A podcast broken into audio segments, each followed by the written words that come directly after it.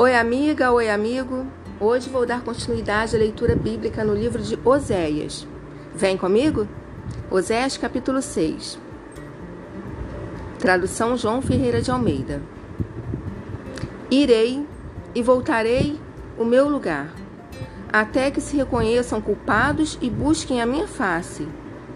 Estando eles angustiados, cedo me buscarão, dizendo: Vinde e tornemos para o Senhor porque ele nos despedaçou e nos sarará, fez a ferida e a ligará. Depois de dois dias nos revigorará, ao terceiro dia nos levantará e viveremos diante dele. Conheçamos e prossigamos em conhecer ao Senhor. Como a alva, sua vinda é certa, e ele descerá sobre nós como a chuva, como a chuva serôdia que rega a terra. Que te farei, ó Efraim? Que te farei, ó Judá? Porque o vosso amor é como a nuvem de manhã e como o orvalho da madrugada, que cedo passa. Por isso os abati por meio dos profetas. Pela palavra da minha boca os matei. Os meus juízos sairão como a luz. Pois misericórdia quero, e não sacrifício, e o conhecimento de Deus mais do que holocaustos. Mas eles transgrediram a aliança, como Adão. Eles se portaram aleivosamente contra mim. Gileade é a cidade dos que praticam a injustiça, manchada de sangue. Como hordas de salteadores que espreitam alguém, assim é a companhia dos sacerdotes, pois matam no caminho para Siquém praticam abominações. Vejo uma coisa horrenda na casa de Israel. Ali está a prostituição de Efraim. Israel está contaminado. Também tu, ó Judá, serás ceifado. Oséias capítulo 7 Quando me disponho a mudar a sorte do meu povo e a Saara e a sarar a Israel, se descobre a iniquidade de Efraim, como também a maldade de Samaria, porque praticam a falsidade.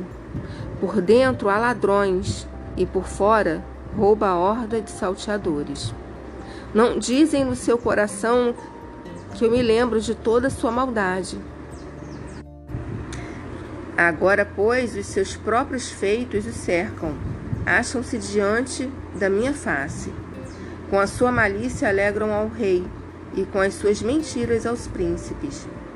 Todos eles são adúlteros, semelhantes ao forno aceso pelo padeiro, que somente cessa de atiçar o fogo, desde que sovou a massa até que seja levedada. No dia da festa do nosso rei, os príncipes se tornaram doentes, com o excitamento do vinho, e ele deu a mão aos escarnecedores, porque prepararam o coração como um forno enquanto estão de espreita. Toda noite dorme seu furor, mas pela manhã arde como labaredas de fogo. Todos eles são quentes como um forno e consomem os seus juízes.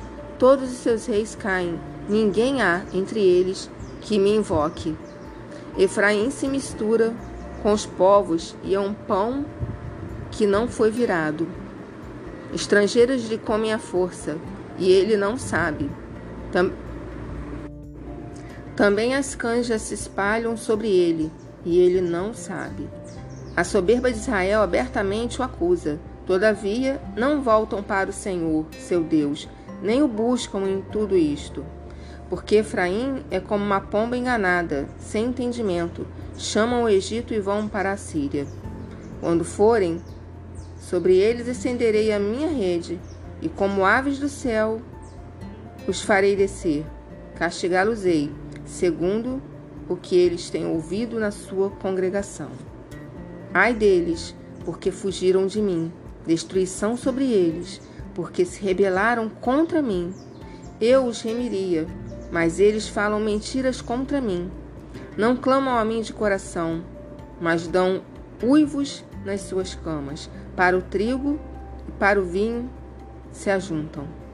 mas contra mim se rebelam.